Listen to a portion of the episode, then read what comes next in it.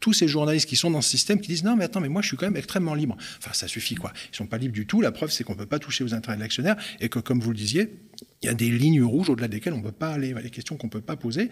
Donc les choses sont claires, l'hypocrisie a volé en éclats, on ne peut pas dire un certain nombre de choses, mais le problème, encore une fois, c'est que ces grands systèmes médiatiques sont tenus par une poignée de milliardaires qui, pour la plupart, ont soutenu Emmanuel Macron en 2017 et encore aujourd'hui.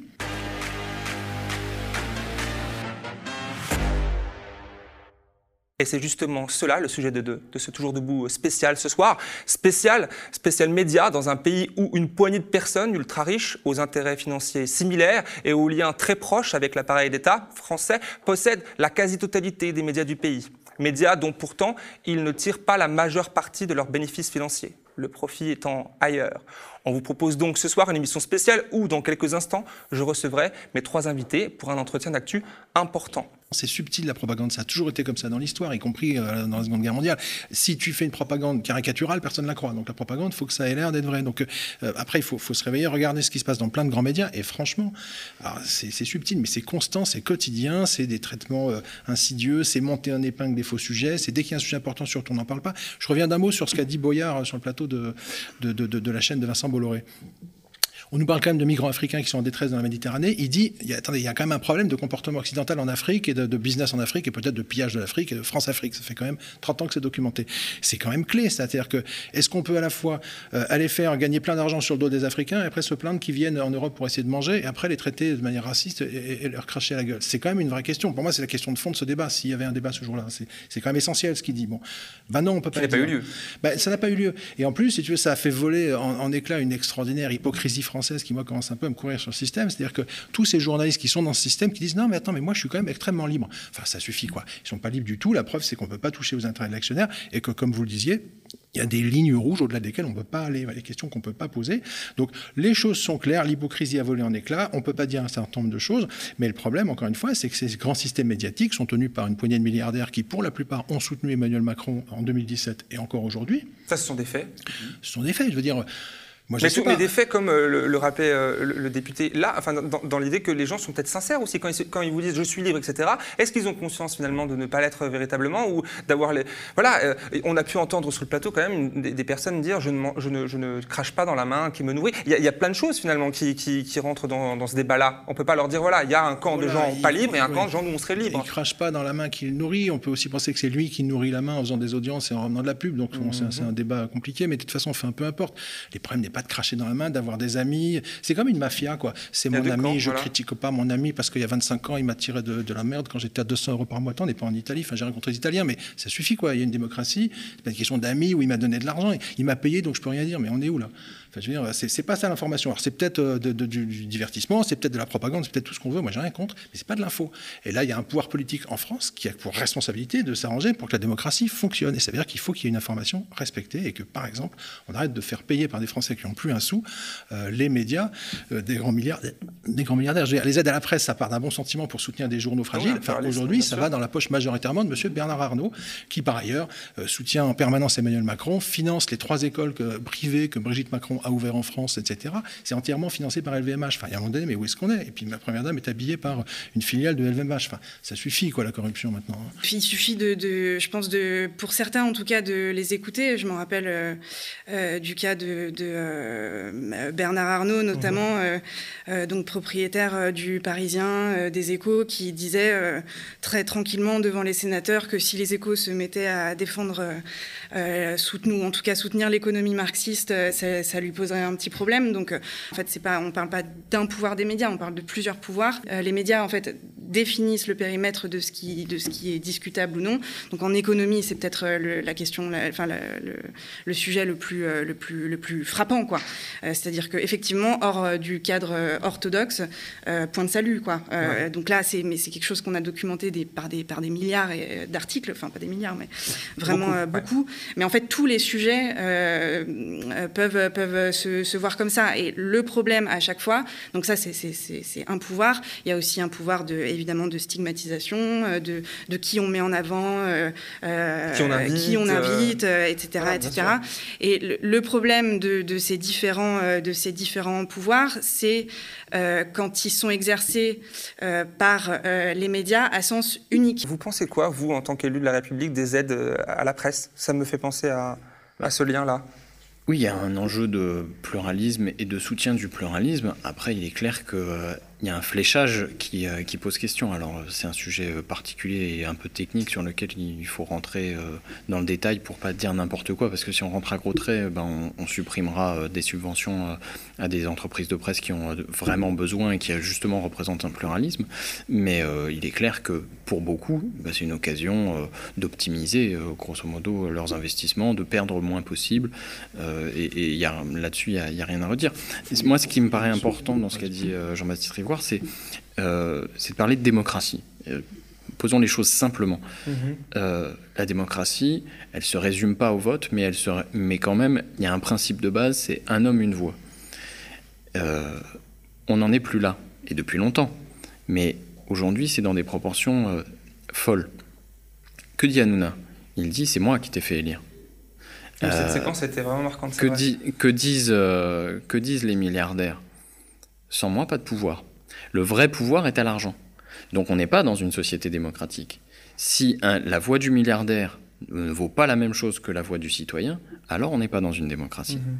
Donc c'est ça le principe au cœur de la discussion. Pourquoi des citoyens euh, peuvent s'élever et dire il y a un os? Confusément, ou très clairement, c'est parce qu'ils savent que leur voix, leur opinion ne compte pour rien.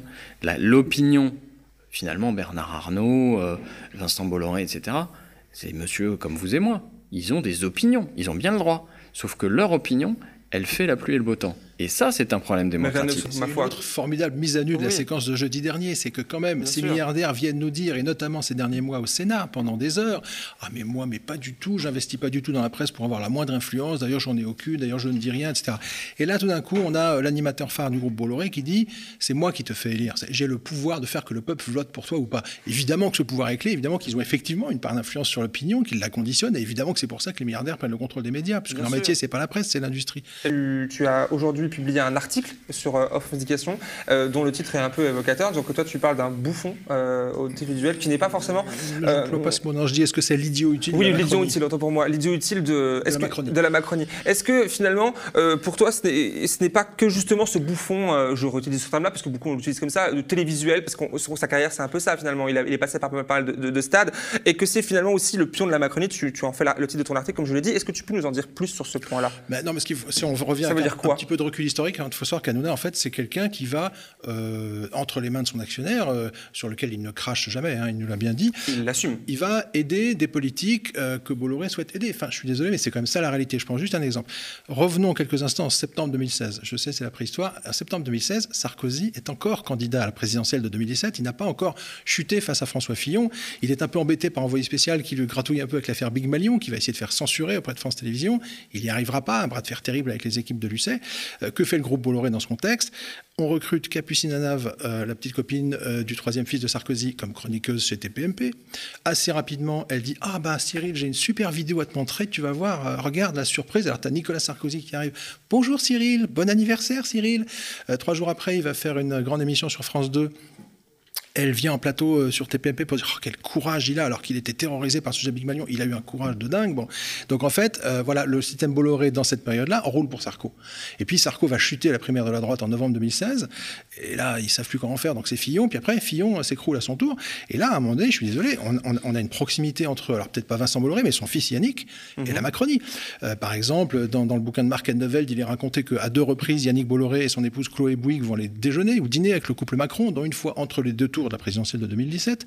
Quand Macron est intronisé à l'hôtel de ville de Paris quelques jours après son élection, il y a Yannick Bolloré tremblant euh, sur les, escaliers rouges de la mairie de Paris en disant Oh, waiting for French President and uh, First Lady. Enfin, il est émerveillé par l'arrivée de Macron. Bon, voilà. Et à partir de septembre 2017, qu'est-ce qui se passe dans le système Bolloré? On se met au service de Macron. Donc, euh, il appelle euh, l'anniversaire. On est au, pied de la tour TF1 pour essayer de l'encourager. Le 2 mai, Hanouna va dire en gros, entre Le Pen et Macron, je préfère Macron. Bon, c'est pas dit clairement, mais c'est quasiment dit. Et puis ensuite, avec Marlène Schiappa, les, émissions de salut vont devenir un, boulevard pour les macronistes. Ça aurait pu être chroniqueuse d'ailleurs s'il n'avait pas rempli au gouvernement. Elle, elle, a été hein. co-animatrice à un moment donné, et quand Macron est empêtré dans la révolte des Gilets jaunes, tout d'un coup, c'est lui qui vient à la rescousse en disant bah, on va faire un débat sur les Gilets jaunes. Alors, toujours très, orienté et très, contrôlé. Mais ce que je veux dire, c'est que je ne sais pas si Hanouna, il est macroniste ou sarkozyste. Il est là où on lui dit de faire. Quoi. Donc il est un instrument euh, d'un pouvoir industriel qui cherche à se ménager un certain nombre d'intérêts politiques pour ménager euh, ses intérêts. Donc on est dans tout sauf l'information. Est-ce que lui a, conscience, là, quand même, le terme de pion, c'est quand même pas anodin. Est-ce qu'il a conscience d'être ce pion-là? Est-ce qu'il y trouve un intérêt dans son, rôle-là? Ou alors il, se nourrit, euh, c'est pour ça que le terme de bouffon télévisuel est quand même là, il se nourrit d'un buzz constant, c'est juste l'argent et l'ego finalement qui bah, lui, il, fait, il, fait, de l'audience et il fait de l'argent. D'ailleurs, on est en train de parler de lui pendant, pendant une heure euh, sur le plateau du média. Ça pas que, pas que de lui, hein, bien sûr, au-delà de ça, mais oui, bien sûr. Mais euh, non, mais lui, les rares moments où, il, accepte de, regarder en face le problème de sa relation avec Vincent Bolloré, bon, là, il était un peu obligé de le faire à cause de l'affaire Boyard, il dit un peu toujours la même chose. Il dit, bon, bah, quand je gagnais rien, il était toujours mon ami, il m'appelait tous les jours, qu'est-ce qu'il était gentil, c'est lui qui m'a sorti. Bon, moi, j'entends un fonctionnement mafieux, enfin, je sais pas, il m'a aidé, il m'a donné de l'argent, il m'a sorti donc, donc, je lui serais fidèle à, vie. Et juste pour un détail, Bolloré a passé son temps à nommer au poste important dans son système médiatique des gens qui lui étaient fidèles, pas des gens compétents. D'ailleurs, quand il y avait des gens trop compétents, susceptibles de lui dire, je suis pas forcément d'accord avec vous, il dégageait dans la minute. Mais on nomme des gens pour leur fidélité. Souvenez-vous du type qui a été mis à la tête de ITélé au début, bon, qui était le fils d'un général pro-Algérie française. Enfin, je fais court, mais mhm. systématiquement, Bolloré, il faut que ça, ça obéisse. Il n'y a pas le début d'une feuille de papier entre ce que peut faire un, de ses agents et, euh, et, son système médiatique. Donc, bon, euh, Hanouna s'inscrit là-dedans. Euh, mais disons que, euh, en fait, c'est la manière dont c'est structuré, c'est-à-dire que euh, quelque part, les chefferies éditoriales, donc ce, que nous on vise en termes de là où le pouvoir éditorial est concentré, en fait, elles n'ont pas besoin de se faire tenir le stylo quelque part parce qu'elles sont acquises à une certaine vision de la société, elles sont acquises à l'économie de marché, ça se répercute tous les jours de multiples, sous de multiples formes dans le traitement de l'information, dans le traitement des personnes, des personnes invitées. Euh, et dans des deux poids, deux mesures qui sont, euh, qui sont euh, à peu près systématiques. On n'a plus besoin d'en faire la démonstration, mais c'est toujours nécessaire de, le faire. Ça s'appelle la critique des médias. donc, donc voilà. et après, les journalistes là-dedans, ils évoluent. L'indépendance, en fait, c'est pas quelque chose qui, qui, qui flotte comme ça. En fait, il y a des conditions matérielles de l'indépendance. Donc à partir du moment où, euh, où en fait, euh, euh, comment dire, elles sont pas réunies. Elles sont pas, elles sont pas réunies. là, pour parler vraiment des, petits journalistes, c'est pas méprisant ce que je veux dire, mais qui, qui décident pas des sujets, qui décident pas des angles des sujets, qui, qui décident pas de comment les traiter, qui appliquent des choix éditoriaux, des angles éditoriaux, etc. Euh, oui, on pourra dire euh, ils sont ils sont libres, mais ça n'a pas ça n'a pas beaucoup de sens quoi, dans le sens où où on doit faire les trucs, euh, on doit faire le travail très rapidement et, et on a guère la place, en fait, et c'est ça, c'est un problème euh, fondamental, de remettre en cause, en fait, la manière dont, euh, justement, euh, se fabrique, se fabrique l'information. Il y a assez peu d'espace, enfin, ils peuvent en discuter entre eux, etc., mais en fait, tout, tout, tout s'entretient. c'est horrible, hein, mais j'en ai marre un peu de... Mais où Enfin, d'où vient l'argent qui paye ces gens pour faire la propagande? Ça suffit, quoi. Donc, à un moment donné, moi, je pense, voilà... Redevance partie... qui, qui risque de sauter, qui, a, qui, rien dire. qui, a déjà sauté. Bon, ça va être quand même un financement public. Ça va être quand même un financement public jusqu'à quand, avec France Télé qui va se retrouver complètement euh, obligés de supplier pour avoir des budgets. Enfin, au secours, déjà qu'ils ont du mal à regarder euh, lucidement ce que fait Macron, ça va sûrement pas s'arranger. Donc, euh, enfin, moi, je, suis tellement dégoûté que je pense qu'à un moment donné, je fais partie des gens comme toi ou d'autres qui, se sont dit il faut, il faut sortir de ce système et reparler aux citoyens et dire mais, à, tous, mais il faut financer l'information. Alors, on va essayer de faire des médias pas trop chers, honnêtes, etc. Mais il faut revenir à ça. Et là, le, le gouvernement, encore une fois, a une grosse responsabilité parce que, encore une fois, sur les aides à la presse, on pourrait, alors c'est compliqué, c'est subtil, etc. Je suis d'accord, mais on pourrait par exemple dire que quand un grand industriel très riche achète un journal pour des raisons d'influence, je suis pas sûr qu'il a besoin que les Français qui n'arrivent pas à remplir leur frigo viennent lui financer son journal. On pourrait dire, bah écoute, t'es riche, tu, tu vends des armes, très bien, tu veux acheter le Figaro, bah écoute, bon vent et gère bien le Figaro. Non mais voilà quoi. Et on pourrait dire que quand c'est des gens dont le métier est la presse, ou en dessous d'un certain euh, niveau de, volume financier, bah là, effectivement, peut-être que les citoyens peuvent aider dans la mesure où ça favorise le pluralisme. Enfin, c'est quand même possible de réformer les aides à la presse en France, ça fait 30 ans qu'il faut le faire, et à un moment donné, euh, on ne va pas se noyer dans l'impossible, quoi, c'est possible. Chers auditeurs du média, vous aimez nous écouter? Vous êtes la garantie de notre liberté et de notre indépendance, et nous avons besoin de vous pour continuer. Devenez sociaux et abonnez-vous sur lemediatv.fr/soutien.